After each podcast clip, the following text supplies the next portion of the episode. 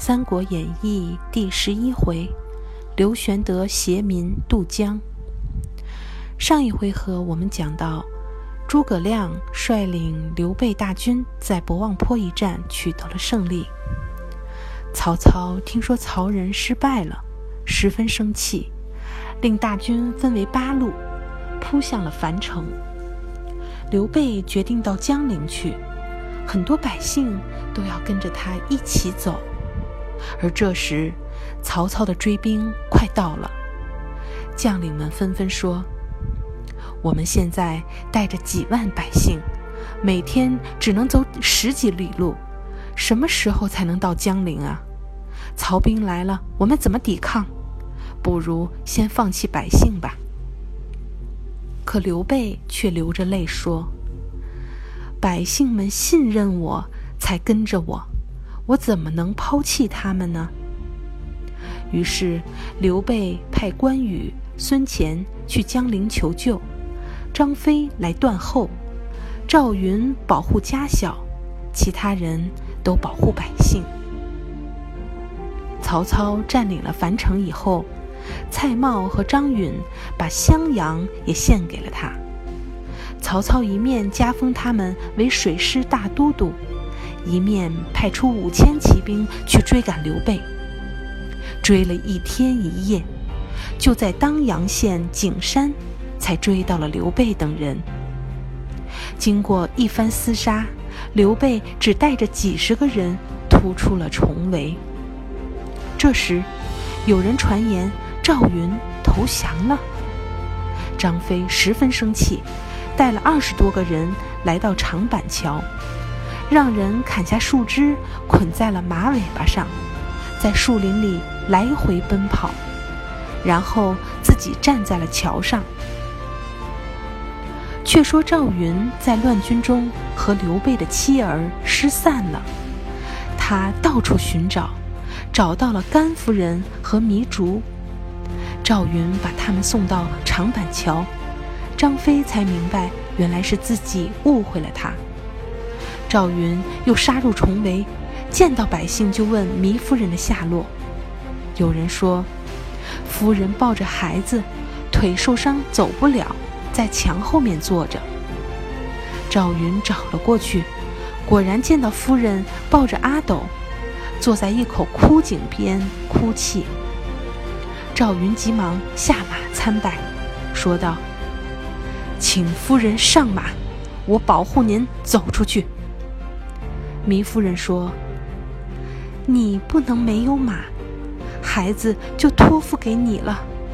我不能连累你们。”说完，便把阿斗放在地上，自己翻身跳入了枯井中。赵云见糜夫人死了，就推倒土墙，盖住了枯井，然后把阿斗绑在胸前，拼命地杀出了一条血路。赵云单枪匹马，竟然没有曹军能够抵挡。曹操在高处看见了，感叹道：“真是一员虎将啊！给我捉活的！”于是传令，不能放冷箭，要捉活的。这一战，赵云杀死了曹操名将五十多人。赵云边战边退。到了长坂坡，张飞大喊：“紫云，快走，我来挡着。”赵云过了桥，见到刘备，下马跪倒便哭，说明了情况。刘备接过阿斗，摔到地上说：“为你这孺子，差点害死我一员大将。”赵云急忙抱起阿斗，说道：“臣。”就是肝脑涂地，也不能报答您呐。这时，曹军追到了长板桥，见张飞怒视着立在桥头，树林中尘土飞扬，他们都怀疑里面有埋伏，不敢前进。张飞大喊道：“我是燕人张翼德，谁敢和我决一死战？”这声音像巨雷一样，曹军听得胆战心惊。张飞又喊：“燕人张翼德在此，谁敢和我决一死战？”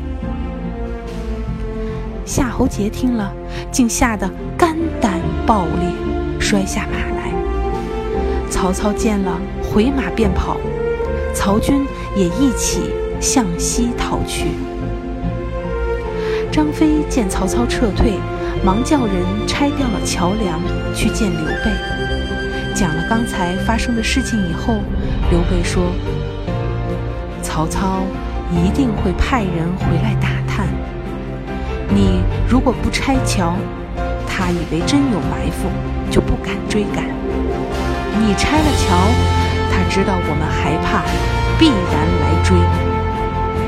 说完，立刻带着发。果然，曹操很快就派人追了过来。小朋友们，这一回合的故事讲完了。张飞是一员猛将。